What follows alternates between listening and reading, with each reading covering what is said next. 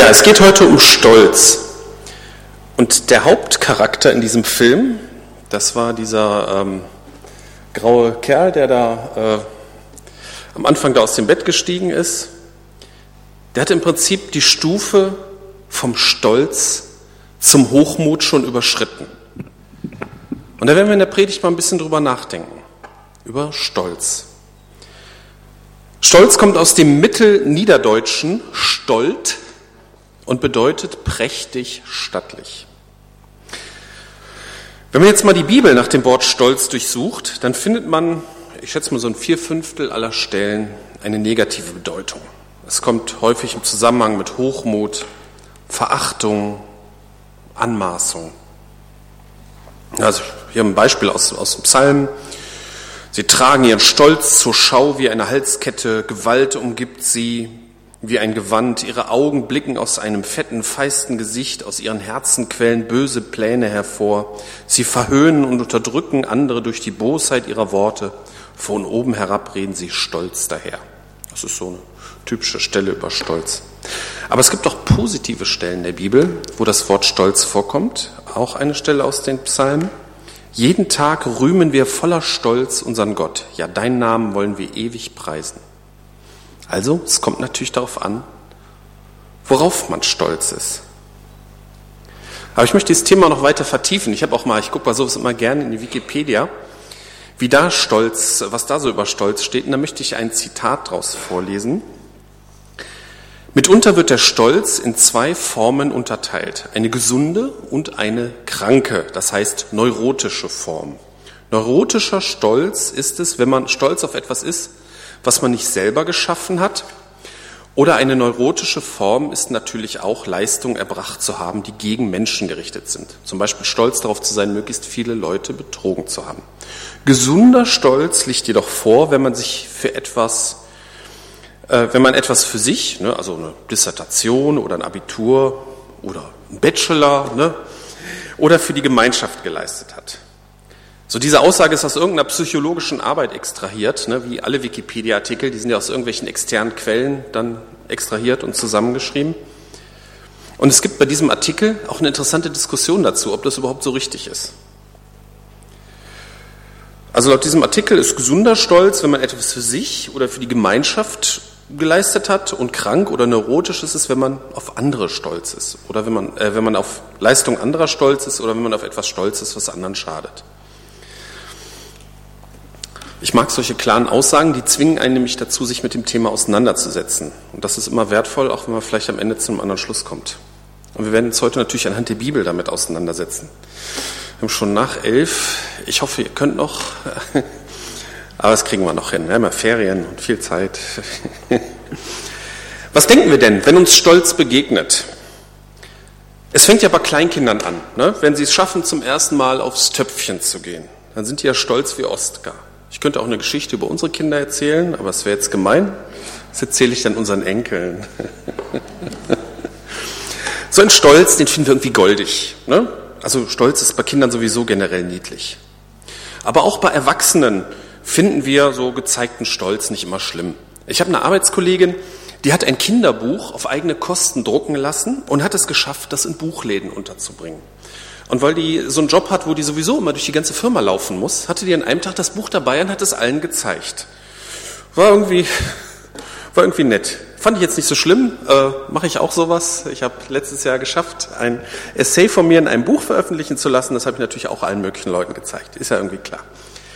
Wir finden so einen Stolz normalerweise nicht unangenehm. Wir können uns mitfreuen, wenn nicht so ein gewisser Nervfaktor erreicht ist.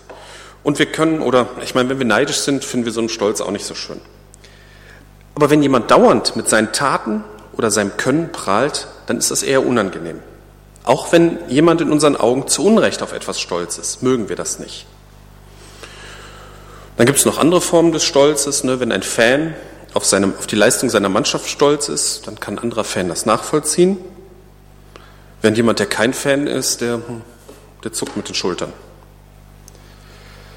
Ganz ätzend ist es, wenn sich jemand in seinem Stolz für was Besseres hält. Ja, kommen wir mal zu dem, was die Bibel über Stolz sagt. Beginnen wir mit dem Negativen. Wie schon gesagt, finden wir in der Bibel häufig Stolz im Zusammenhang mit bestimmten negativen Eigenschaften. Ich habe vorhin aus einem Psalm schon mal was vorgelesen. Ich möchte den nochmal lesen, etwas äh, mit, mit den Versen drumherum. Psalm 73, 3 bis 10. Denn ich beneidete die Überheblichen. Es machte mir zu schaffen, als ich sah, wie gut es den Gottlosen geht. Bis zu ihrem Tod leiden sie keine Qualen und wohlgenährt ist ihr Bauch. Die Mühen des täglichen Lebens kennen sie nicht und von menschlichen Sorgen werden sie nicht geplagt. Darum tragen sie ihren Stolz zur Schau wie eine Halskette. Gewalt umgibt sie wie ein Gewand. Ihre Augen blicken aus, fetten und aus einem fetten und feisten Gesicht. Aus ihrem Herzen quellen böse Pläne hervor. Sie verhöhnen und unterdrücken andere durch die Bosheit ihrer Worte. Von oben herab reden sie stolz daher. Ihr Maul reißen sie weit auf, weder Himmel und Erde bleiben von ihren Lästerungen verschont. Darum laufen ihnen auch so viele Leute nach und nehmen ihre Worte gierig auf wie Wasser. Also wir haben hier Überheblichkeit, Ignoranz gegenüber den Sorgen anderer, Stolz zur Schau tragen, Gewalt, böse Pläne, Verhöhnung, Unterdrückung, von oben herab auf andere gucken, Lästereien. Und was noch dazu interessant ist, viele andere laufen solchen Leuten nach. Die scheinen beliebt zu sein. Ist, so eine ist diese Beschreibung jetzt typisch für stolze Leute oder sind das Extremfälle? Hm. Wenn ich die Lebenshaltung solcher Menschen in einem Satz zusammenfassen soll, dann käme bei mir raus, ich toll, du nix. Ne, so wie gibt's auf T-Shirt, ich Chefe, du nix. Und wenn jemand in den, wenn der andere in meinen Augen nichts wert ist, dann ist Überheblichkeit, Ignoranz gegenüber ihren Sorgen, Verhöhnung, Unterdrückung, Gewalt und so weiter die logische Konsequenz. Der andere ist nichts wert. Warum in irgendeiner Form Rücksicht nehmen? Man merkt, dass Stolz der Anfang so einer Entwicklung sein kann. Und das muss nicht unbedingt nur so jetzt der Apartheid-Stolz einer kruden, besonderen Herkunft sein. Es kann auch sein, dass man seine eigenen Leistungen überhöht und denkt, die anderen können ja gar nichts und sind deswegen nichts wert. Zu diesem Thema gibt es noch einen Klassiker aus der Bibel, der einem quasi sofort ins, wenn man sich mit dem Thema auseinandersetzt, in den Blick kommt, ähm, aus Lukas 18, 9 bis 14. Jesus wandte sich nun an einige, die im falschen Selbstvertrauen meinten, in Gottes Augen gerecht zu sein und die deshalb für die anderen nur Verachtung übrig hatten. Er erzählte ihnen folgendes Beispiel. Zwei Männer gingen hin zum Tempel hinauf, um zu beten. Der eine war ein Pharisäer, der andere war ein Zolleinnehmer. Der Pharisäer stellte sich selbstbewusst hin und betete, ich danke dir Gott, dass ich nicht so bin wie die übrigen Menschen. Ich bin kein Räuber, kein Betrüger und kein Ehebrecher. Und ich bin auch nicht wie jener Zolleinnehmer dort. Ich faste zwei Tage in der Woche und gebe den Zehnten von all meinen Einkünften. Der Zolleinnehmer dagegen blieb im weitem Abstand stehen und wagte nicht einmal aufzublicken. Er schlug sich an die Brust und sagte, Gott, vergib mir sündigen Menschen meine Schuld. Ich sage euch, der Zolleinnehmer war in Gottes Augen gerechtfertigt, als er nach Hause ging, der Pharisäer jedoch nicht. Denn jeder, der sich selbst erhöht, wird erniedrigt werden. Und wer sich selbst erniedrigt, wird erhöht werden. Also zusammengefasst, ich toll, du nix. Es ist natürlich offensichtlich, dass diese Lebenseinstellung verkehrt ist. Ne? Ich meine, Jesus betont es hier auch. Was würde so ein Pharisäer für den Zolleinnehmer tun? Nix. Die Sorgen und Probleme des Zolleinnehmers sind ihm völlig egal. Und man kann sich schon vorstellen, wenn der Pharisäer die Macht dazu hätte, der Weg bis hin zur Gewalt und Unterdrückung im Rahmen des Möglichen ist. Doch der Zolleinnehmer ist doch ein korrupter Beamter, also damals. Die, die heutigen Zöllner sind hoffentlich nicht korrupt, zumindest nicht in Deutschland. Aber damals waren die Zolleinnehmer korrupte Beamte, während der Pharisäer sich bemüht, alles richtig zu machen und richtig Leistung bringt. Dann ist der Stolz, dieses Gefühl der Überlegenheit doch berechtigt. Oder? Kann man alles nachvollziehen. Und auch in unserem Leben finden wir sicherlich genügend Gründe, warum wir uns anderen überlegen fühlen können. Und wenn man gar nichts kann, dann kann man sich immer noch als Angehöriger einer Nation den Ländern anderer Länder, den Einwohnern anderer Länder überlegen fühlen. Wir können aus dem bisher Gesagten eine negative Komponente von Stolz erkennen. Besser sein zu wollen als andere. Und da geht es nicht um Wettkampf, sondern geht es darum, als Person besser zu sein als andere Personen. Aber das ist natürlich nichts Dauerhaftes, wie es Jesus ja auch in dem Text vorhin betont hat. Denn jeder, der sich selbst erhöht, wird erniedrigt werden.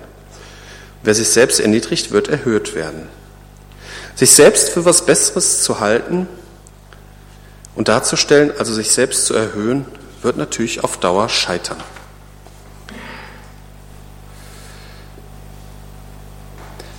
Aber was ist mit Stolz auf eigene Leistung? Wir haben ja vorhin schon mal an Beispielen drüber nachgedacht. Und im Prinzip ist ja nichts Schlimmes dran. Für die normale Entwicklung von Kindern ist erlebter Stolz sogar wichtig, damit sie lernen, was sie können und wo sie stehen. Und auch Erwachsene dürfen mal stolz sein. Ich weiß noch, nachdem wir gebaut hatten, haben wir alle Besucher, die zum ersten Mal bei uns waren, erstmal im ganzen Haus herumgeführt und gezeigt, was wir alles gemacht haben. Vielleicht bin ich ja hier und da ein kleiner Angeber, aber das erschien mir so im Rahmen. Aber aus vielleicht berechtigtem Stolz kann leicht Hochmut oder Größenwahn werden. Im Alten Testament habe ich ein Beispiel gefunden, in 2. Chronik 26. Dann wird vor einem König namens Usia berichtet. Und über ihn wird gesagt, also ich fange mal, ich lese nicht den ganzen Text, ich fange mit dem Anfang mal an, Vers 4 und 5. Und er tat, was recht war in den Augen des Herrn, nach allem, was sein Vater Amasia getan hat. Und er suchte Gott in den Tagen Sechajas, der ihn in den Gesichten Gottes unterwies. Und in den Tagen, da er den Herrn suchte, gab ihm Gott gelingen. Super, ne? So einen König müsste man haben. Dann wird beschrieben, was er alles erreicht hat. Und der Abschnitt endet mit Vers 15b, wo steht, und sein Name ging hinaus in die Ferne, denn wunderbar wurde ihm geholfen, bis er sehr mächtig war. Das hört sich gut an, aber dann ging es leider so weiter. Und als er mächtig geworden war, wurde sein Herz hochmütig, bis er verderblich handelte. Und er handelte treulos gegen den Herrn, sein Gott, und drang in den Tempel des Herrn ein, um auf dem Räucheraltar zu räuchern. Wer was machen durfte, das war im alttestamentarischen Gesetz recht genau festgelegt. Und für die Handlungen im Tempel waren die Priester zuständig. Aber wenn man so viel Erfolg hat und macht, dann darf man doch, kann man ja eigentlich auch alles. Ne? Aber Gott macht später klar, dass Usia nicht alles durfte. Und er strafte ihn mit Aussatz. Und damals bedeutete Aussatz, dass er den Tempel nie wieder betreten durfte. So kam, kann der Erfolg zum Stolz über den Hochmut ins Verderben führen. Wir kennen ja sicherlich das Sprichwort, das ja ursprünglich aus der Bibel ist, Sprüche 16, Vers 18. Vor dem Verderben kommt Stolz und Hochmut vor dem Fall. Das kommt uns sicherlich bekannt vor. Ich habe so dieses Gefühl des Hochmuts. Ich möchte äh, auch noch mal ein, ein Erlebnis von mir mit einbringen. Ähm, manche von euch wissen ja, dass ich eine eigene Homepage habe, wo ich meine Predigten und Jugendthemen, Andachten und so weiter biete ich zum Download an. Ich habe damit so Mitte 96 ungefähr angefangen. Ähm, es gab damals eine Seite, die gibt es vielleicht immer noch, die hieß kostenlos.de und, und die war damals ziemlich gut frequentiert. Und da habe ich überlegt, in der Rubrik Sonstiges weise ich auf meine Predigten hin. Und da hatte ich richtig gute Zugriffe, weil das halt alles noch neu war. Es gab noch nicht so viele Angebote im Internet. Ne, es gab ja eine Zeit vor dem Internet und das war die Anfangszeit, also jetzt für die Jüngeren unter euch. Na, jedenfalls habe ich dann einen handschriftlichen Brief bekommen, wo der Schreiber enthusiastisch darüber schrieb, wie sehr ihm meine Predigten geholfen hätten. Und da habe ich so diesen kurzen Weg, also er kann sehr kurz sein, der Weg von Stolz zu Hochmut zu Größenwahn. Da habe ich den so richtig gespürt. So mein erster Gedanke war nicht, der Herr sei gelobt, sondern war mehr so, Mann, bin ich gut. Und ähm, das, ist, das hat mir echt auch ein bisschen Angst gemacht. So, so Hochmut ist, also, ich meine, die, die mit Jesus leben, wissen ja, dass Hochmut ist nicht wirklich toll, so, ne? Das ist, ist gefährlich. Und ich konnte das merken, das hat mir Angst gemacht. Ähm, ja, was unsere Leistung angeht, im Psalm 90, Vers 10 wird das Thema recht nüchtern gesehen. Da steht, unser Leben dauert 70 Jahre und wenn wir noch Kraft haben, dann auch 80 Jahre. Und was uns daran so wichtig erschien, oder in anderen Übersetzungen steht ganz interessant, ihr Stolz ist letztendlich nur Mühe und trügerische Sicherheit. Denn schnell eilen unsere Tage vorüber, als flögen wir davon. Anders formuliert, worauf wir stolz sind, ist letztendlich nur Mühe und trügerische Sicherheit. Unser Leben ist vergänglich und das, worauf wir stolz sind, üblicherweise auch. Wenn Gott unser, in, unseren, in seinen Augen unvollkommenes Handeln in irgendeiner Form für die Ewigkeit verwendet, dann können wir uns den Verdienst dafür nicht ans Revers heften. Was diese Vergänglichkeit übersteht, da gibt es auch eine Bibelstelle, wo das, ja, kann man sagen, recht genau beschrieben ist in 1. Korinther. Also ich, es kommen jetzt ein paar Bibelstellen, ähm, ist aber jetzt nicht mehr so viel. Aber das war mir irgendwie wichtig. Also 1. Korinther 3, 11 bis 15. Das Fundament ist bereits gelegt und niemand kann je ein anderes legen. Das Fundament ist Jesus Christus. Wenn nun jemand darauf weiterbaut, ob mit Gold, Silber, Edelstein, Holz, Schilfrohr oder Stroh, das wird nicht verborgen bleiben. Der Tag des Gerichts wird bei jedem ans Licht bringen, welches Material er verwendet hat. Denn im Feuer des Gerichts wird das Werk jedes Einzelnen auf seine Qualität geprüft werden. Wenn das, was jemand auf dem Fundament aufgebaut hat, die Feuerprobe besteht, wird Gott ihn belohnen. Wenn es verbrennt, wird er seinen Lohn verlieren. Er wird zwar gerettet werden, aber nur wie einer, der im letzten Augenblick aus dem Feuer gerissen wird. Ne? Wenn einer aus dem brennenden Haus rausgeholt wird, so im letzten Augenblick, dann ist das Haus quasi schon fast abgebrannt. Sonst könnte er ja ganz bequem rausgehen und müsste nicht rausgerissen werden. Was hat denn wirklich ewigen Wert von dem, was wir in unserem Leben geleistet haben? Das wäre vielleicht wirklich etwas, worauf man stolz sein könnte. Was ist also das Gold, das Silber und die Edelsteine?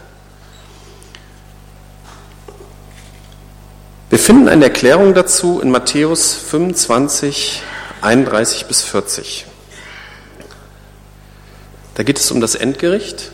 Ähm, wenn der Menschensohn Jesus in seine Herrlichkeit kommen wird und mit ihm alle Engel, dann wird er im königlichen Glanz auf seinem Thron Platz nehmen. Alle Völker werden für ihn versammelt werden und er wird die Menschen in zwei Gruppen teilen so wie der Hirte die Schafe und die Ziegen voneinander trennt. Die Schafe wird er rechts von sich aufstellen und die Ziegen links.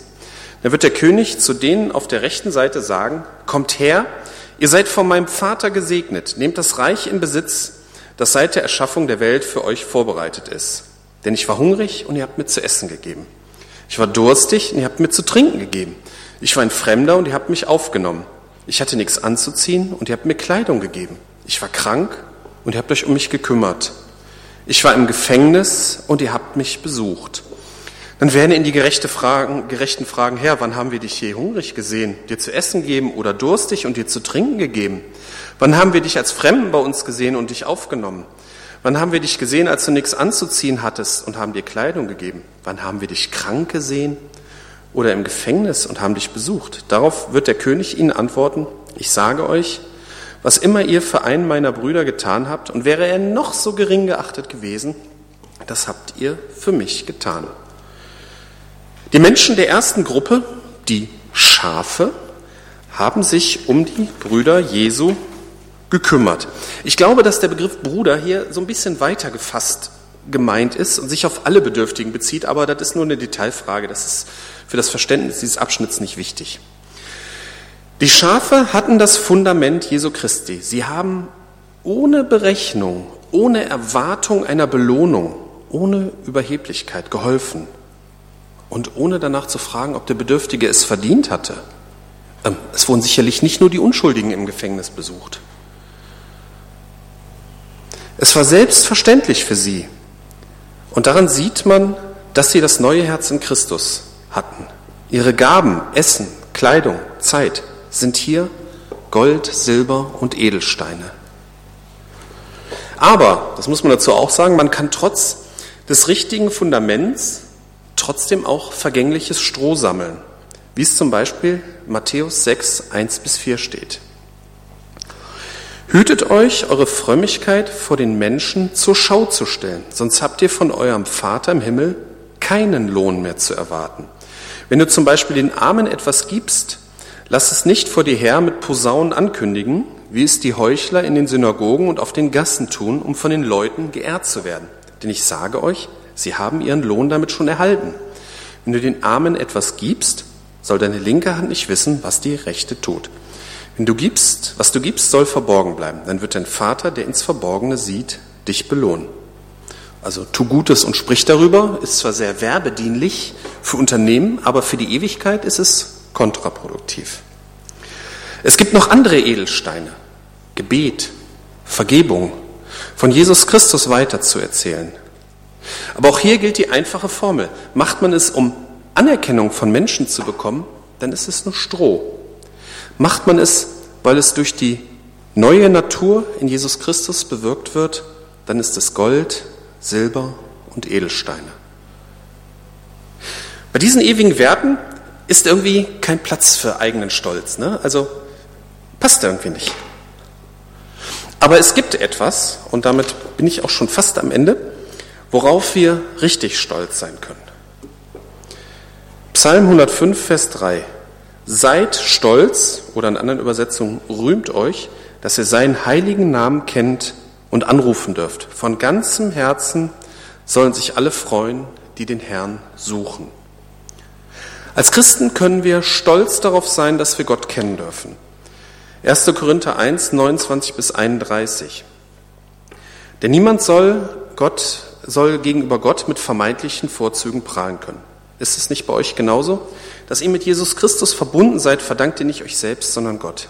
Er hat in Christus seine Weisheit sichtbar werden lassen, eine Weisheit, die uns zugute kommt. Denn Christus ist unsere Gerechtigkeit und durch Christus gehören wir zu Gottes heiligem Volk. Und durch Christus sind wir erlöst. Wenn also, um es mit den Worten der Schrift zu sagen, jemand auf etwas stolz sein will, soll er auf den Herrn stolz sein. Und für die Menschen, die ihr Leben Jesus Christus gegeben haben, kann ich sagen, wir haben einen tollen Herrn.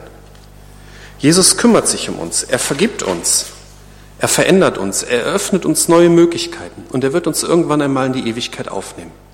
Dazu lädt er Menschen ein, zu ihm zu kommen. Wir dürfen zu ihm gehören und darauf dürfen wir, können wir stolz auf ihn sein. Ich komme zum Schluss. Zusammenfassung. Falscher Stolz, sich als etwas Besseres zu fühlen. Stolz auf eigene Leistungen zu sein, ist irgendwo zwar was Natürliches, solange es im Rahmen bleibt, aber aus Stolz kann Hochmut und Überheblichkeit entstehen. Stolz auf Taten mit Ewigkeitswert ist nicht angebracht, weil sie durch Christus in uns bewirkt werden.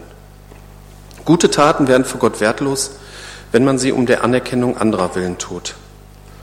Und wir können stolz auf Jesus Christus sein. Amen.